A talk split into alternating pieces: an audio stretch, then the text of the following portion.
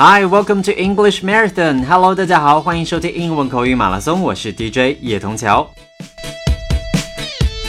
坚持为大家提供地道、简单实用的英文口语，and today is already day eighty-eight。希望 Jeffrey 的节目呢，能伴大家度过一个愉快的周一。OK，and today the word we're going to talk about is sell. S E L L。 大家都知道 sell 这个词表示卖的意思。那今天我们要讲的是几个跟 sell 有关的习惯用语。Here comes number one. Hard sell. Hard. H A R D. Hard 这个词可以理解为硬的意思。So what does hard sell mean？那 hard sell 这个词又是什么意思呢 ？Don't worry, let's listen to an example here. Okay, someone is talking about buying a new car. 那有人在说要买一辆新车的事情。看一下，听完这个例句，大家是否可以理解 hard sell 的意思呢？I wanted a cheap car without a lot of extras, but the salesman gave me a hard sell, so I ended up with stuff I didn't need, like leather seats, a sunroof, and a lot of other things. OK，大家听懂了吗？他原来只想要一辆没有什么额外设备的廉价车，但是结果呢，却买下了皮座椅、天窗之类那些并不需要的设备了。OK，I will slow down and listen to it one more time. I wanted a cheap car without a lot of extras. But the salesman gave me a hard sell, so I ended up with stuff I didn't need, like leather seats, a sunroof, and a lot of other things. 那在购物的时候呢，hard sell 确实令人难以抵挡，避而不及。但是我们应该更加避而远之的啊，是向你推销 a bill of goods 的人。So the next phrase we're going to learn is sell a bill of goods. A bill of goods 意思是进货单。 那要注意的是，在这儿只是开列货品的单子，不是实物，OK？Not actual things or items。如果有人需要你出钱买的只是货单，那他就在干嘛呀？行骗了，因为货单只是一纸空文而已。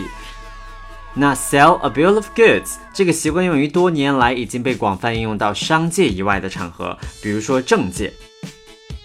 在经常我们都知道政治双方他们会有什么样？会有这个辩论啊。那接下来我们来听一下这段话。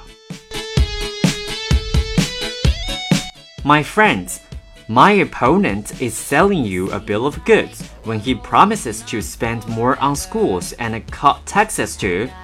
You ask him how he can spend more money without raising taxes. 那这个人他说了，他告诉选民， 他的对手既保证要给学校多拨款，又答应减税。那其实这两者是不可兼得的，怎么可能做到既多花钱又不加税呢？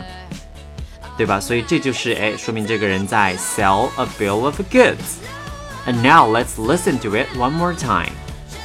My friends, my opponent is selling a bill of goods when he promises to spend more on schools and cut taxes too. You ask him how he can spend more money without raising taxes. 我们都知道国家需要多花钱，那一定要从人民身上怎么样多征集这个税税款了。所以这个人说的哎也有道理了。Okay, next one we're going to learn is sell down the river. Sell down the river. 那这个说法呢，要追溯到一百五十年来前啊，美国实行黑奴制的时代了。不少人 应该都看过《汤姆叔叔的小屋》这部小说或者电影了，了解当年美国黑奴的悲惨的一个处境。当时一名黑奴最大的悲剧就可能是被怎么样被转卖给密西西比河下游的另外一个主人，那就意味着他要怎么样和家人分开。和孩子分开，然后在棉花地里，哎，累断筋骨的操劳，就是会最终会累死。当年很多黑奴呢就死于这种非人的待遇，所以 sell down the river 就是指出卖某人，令某人陷入厄运的意思。那虽然是一百五十年前啊实行的一个短语了，但是这个短语呢还是沿用到了今天。那我们现在来听一个例子，来琢磨一下它的意思。这是一家公司被解雇的职员在指控自己的老板。Our boss promised he'd never sell our company to another firm. But when he got a good offer, he sold us down the river, and the new owners brought in their own people and fired us. 他说。我们的老板曾经保证绝对不转让我们的公司，但是当别人肯出好价钱的时候，他就出卖了我们的利益。新老板把自己人都拉进来，却把我们给炒了鱿鱼。Okay, let's listen to one more time. Our boss promised he'd never sell our company to another firm. But when he got a good offer, he sold us down the river, and the new owners brought in their own people and fired us. 所以 sell somebody down the river 意思就是出卖某人啊，出卖某人的利益。Alright, here comes the last one about sell。那今天最后一个和 sell 相关的用语呢，叫 sell somebody short。 Somebody 指的是某人，short，s h o r t short。那这个短语的意思呢，很像中国的俗语，把人瞧扁了，也就是没有看到某人的长处。哎，生活当中这个应该用的是非常多的，所以大家一定要听好这个短语的用法。Don't sell that man short. He's one of the smartest lawyers in town. You'd be wise to hire him if you're in trouble. He seldom loses a case. 那这是在评价一位高明的律师了。这段话说了，可别小看了这个人，他是城里最能干的律师之一。你要有麻烦找他才对，他从来没有输过一场官司。OK，所以 sell somebody short 就是小看某人。Alright, last time. Don't sell that man short. He's one of the smartest lawyers in town. You'd be wise to hire him if you're in trouble. He seldom loses a case. Alright, so that's all about sell for today. 那今天跟大家分享的关于 sell 的呢，就到此结束了。now let's review what we had. Okay, number one is hard sell. Hard sell 的意思是什么？还记得吗？就是说，哎，有人进行强行的推销了，hard sell。And number two is sell a bill of goods. Sell a bill of goods 就是以花言巧语骗取信任啊。 And number three is sell down the river. Sell down the river 指的是使某人陷进厄运啊，出卖某人。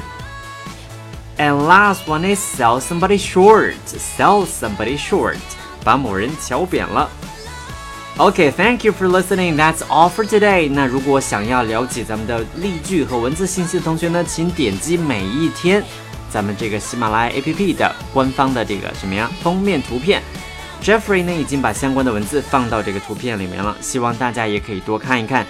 And by the way, if you have anything you want to share with me, just text me, OK？那如果大家有需要和我分享的信息的话，那可以直接和我短信就好了，OK？And see you on Wednesday. See you. Bye. Enjoy your day.